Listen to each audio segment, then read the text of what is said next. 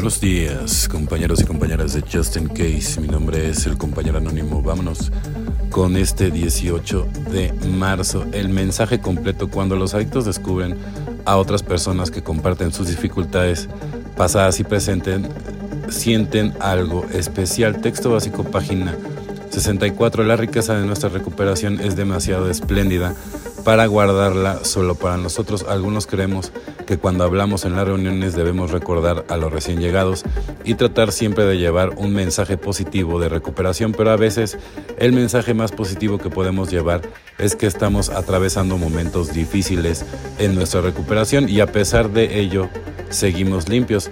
Si es gratificante dar un mensaje sólido de esperanza a nuestros miembros más nuevos.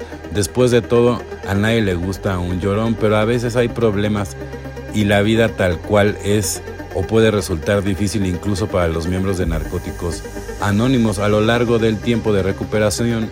Si estamos equipados con las herramientas del programa podemos superar la confusión y seguir limpios para contar la historia. La recuperación no se hace de golpe, es un proceso continuo y a veces una lucha cuando diluimos la integridad de nuestro mensaje descuidando compartir sobre los momentos difíciles que atravesamos en nuestro viaje, privamos a los recién llegados de la oportunidad de que vean que ellos también pueden mantenerse limpios pese a lo que pese. Si compartimos el mensaje completo con nuestra recuperación, quizás no sepamos a quién beneficia, pero sin duda beneficiaría a alguien. Solo por hoy compartiré honestamente tanto los momentos buenos de mi recuperación como los difíciles, recordaré que mi experiencia en superar las adversidades puede beneficiar a otro adicto exactamente. Yo siempre lo, he dicho en este blog, siempre hay que hablar también de lo, o sea, de lo bueno, pero también de lo malo, ¿no? O sea, como por ejemplo, ¿no? Yo algunas veces les he dicho que a mí hasta la fecha, ¿no? Digo, yo no cambio por nada mi sobriedad, pero sí se me sigue antojando a mí de repente cuando voy con, con ciertas personas y piden ciertas cosas, y no porque me den ganas de emborracharme, pero pues como todo no se te, se te antoja, ¿no? O sea, no, yo, yo mentiría en decirte que no se me antoja, por ejemplo, un digestivo después de comer rico, ¿no? O, acompañar una buena carne con un vino, pues, te mentiría yo si te dijera que no se me, se me antojara, pero bueno, yo sé también hasta dónde, ¿no? Y las consecuencias, entonces ya a, mi edad, por ejemplo, pues ya si, si yo no estoy seguro de lo que quiero, pues entonces nadie va, a poder estar detrás de mí, ¿no? Entonces, esa es mi garantía, ¿no? El que yo estoy convencido de lo que quiero. La verdadera independencia, cuando más dispuestos estamos a depender de un poder superior, más independientes somos. En realidad, 12 pasos, 12 tradiciones, página 34. Al principio empiezo algo dispuesto a confiar en Dios, Él hace que esa disposición crezca.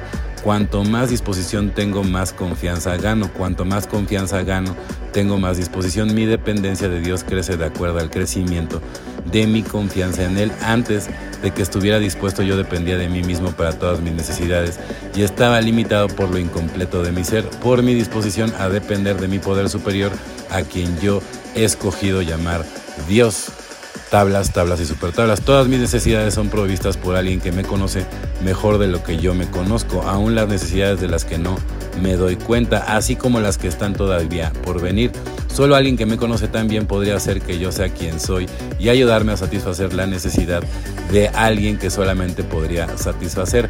Nunca habrá otro exactamente igual que yo y eso es la verdadera independencia, evidentemente, ¿no? Pero descansando en Dios y siempre confiando, porque antes era todo, pues uno se tenía que encargar de todo, pero si tú de repente no depositas tu vida, ¿no? tu voluntad en manos de, este maravilloso ser superior, ahí es donde empieza ya el, el milagro, ¿no? Y el contacto, ¿no? Con ese ser. Y cuando te empiezas a descubrir, obviamente, con tus defectos de carácter y, descubres de dónde vienen, los empiezas a trabajar y haces bien los pasos y con mucha honestidad ponches el ego para hacer el cuarto y el quinto paso, ¿no? Para poder seguir adelante, ¿no? Hasta llegar al paso número 12, ¿no? Que al final del día es de lo que habla la, lectura, o sea, no puedes privar a la gente, ¿no? De que escuchen tus experiencias para, para que puedan aprender, ¿no? A, través de tus experiencias. Por eso no nada más hay que contar lo bueno, también hay que contar lo malo. Bueno, compañeros y compañeros de Justin Case, deseo que tengan un excelente día como yo lo voy a tener. Felices 24 y nos vemos muy, pero muy pronto.